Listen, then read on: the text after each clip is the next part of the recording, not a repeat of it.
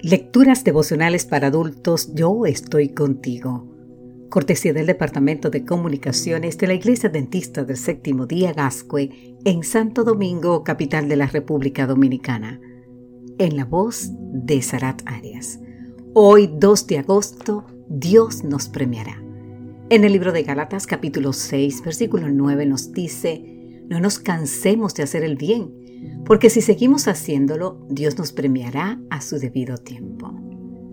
John Wesley, el influyente líder que recorrió a lo largo de su vida unos 400.000 kilómetros, es decir, unas 250.000 millas a caballo, que predicó más de 40.000 sermones y que escribió más de 5.000 artículos, trabajó arduamente a fin de mejorar las condiciones de vida de los más necesitados su interés por la gente no se limitó al ámbito espiritual, sino que abarcó distintas áreas. Por ejemplo, sin haber estudiado medicina, Wesley inventó muchos tratamientos médicos a fin de aliviar el dolor de los enfermos y abrió clínicas para que los pobres tuviesen acceso al cuidado de la salud.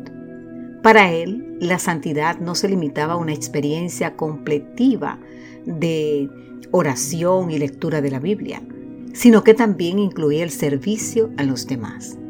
Evidentemente, él fue un ejemplo vivo de lo que se conoce como la regla de Wesley para la vida cristiana. Escuche bien.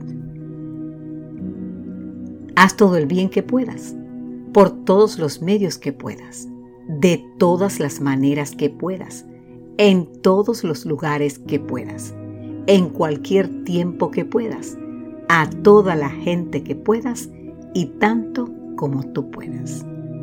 Mucho antes que Wesley, Salomón nos había exhortado en Proverbios 3:27, si tienes poder para hacer el bien, no te rehuses a hacerlo a quien lo necesite.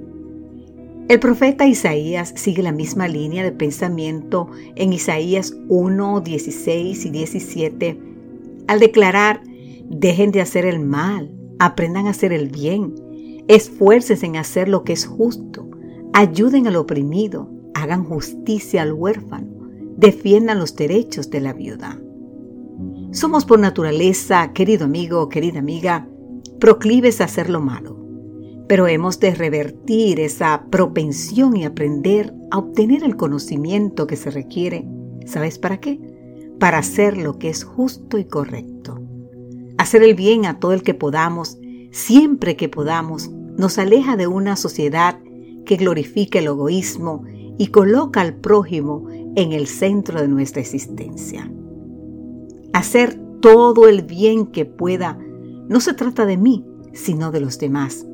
Y como dice el sabio Salomón en Eclesiastés 3:12, yo sé que nada hay mejor para el hombre que alegrarse y hacer el bien mientras viva. ¿Leíste bien, querido amigo, querida amiga?